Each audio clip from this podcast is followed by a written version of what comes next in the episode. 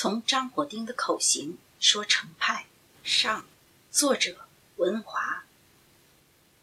最初接触程派还是在上个世纪八九十年代，由于程先生的录音年代久远，效果不在，所以还是在电视上欣赏到了李世济先生的演唱，看到他那夸张的口型、略显做作的表情，感觉不是在唱戏，仿佛是在卖弄。像是从喉咙里拱出来的哀哀怨怨的声音，没有穿透力。若没字幕，可能就不知道唱的是什么了。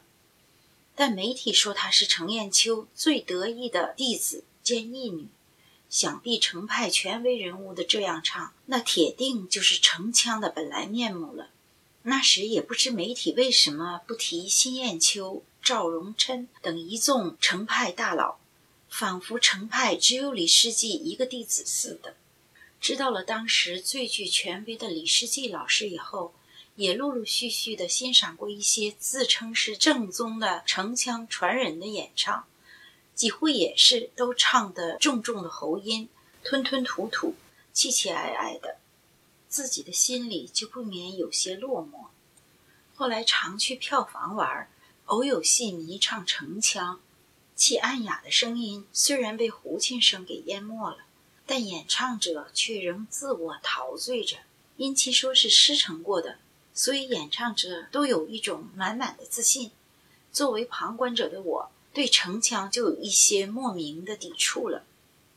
直到有一天，无意中看到视频里头满头银发的吕东明老先生，一张嘴“翘楼上二更鼓”几个字。就惊呆了，仿佛有什么潜入内心，一下子把心掏空了。是什么感觉呢？是勃烈了，震撼了。听到如雷的掌声，仿佛秋风终于簌簌而下，又像是杜鹃体院，又宛若小刀刻在了心上。他不是用喉音，更不是用脑后音唱的，声声送入，声声入心。句句入耳，只听得心里万转千回，漾在心头，诗在眉头。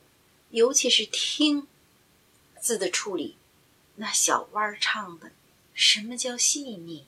什么叫绕梁三日？再看他表露出来的口型是那么的美，所以才显现出嘴里的功夫有多厉害，吐字那么清晰。终于明白。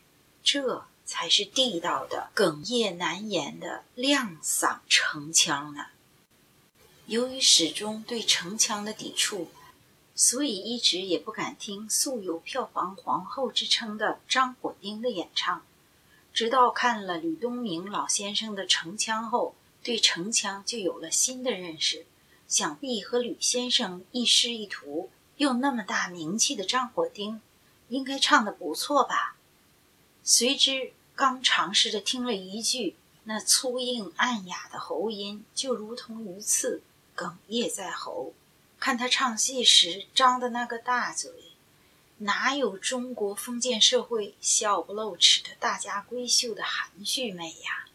看他口型，就知道他是在用后堂，跟程先生的唇齿牙用的嘴里的功夫正相反。所以火丁老师的喉音就那么重了，就不明白程先生想用女声去演绎女人演绎不了，可火丁老师有很好的女性嗓音，却为什么非要学程先生不得已而为之的假嗓喉音呢？看了吕东明先生的谈戏说艺，才明白出现那种喉音。皆因程先生自身没有梅先生那么优越的先天条件，有喉音实属不得已而为之的毛病，是其缺点。一再的告诫后人不要学他的毛病，更不要糟改成腔成韵。听过两个笑话，不知真假。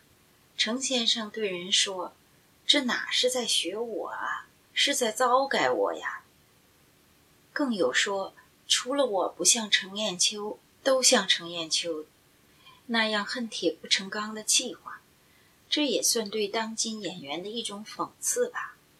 无独有偶，前年有缘听过同为赵荣琛弟子的张丽丽老师的半节课，他对戏迷的忠告和吕先生说的同出一辙：学城腔要学城腔的精髓，而不是要学其毛病，也就是喉音。但是大家听一听，现在舞台上的城腔，都拿喉音、脑后音当城腔的特点去模仿。仿佛学会用喉音、脑后音就是程派了。这一期我们就聊到这里，下一期我们接着聊程派、程腔和京剧的传承。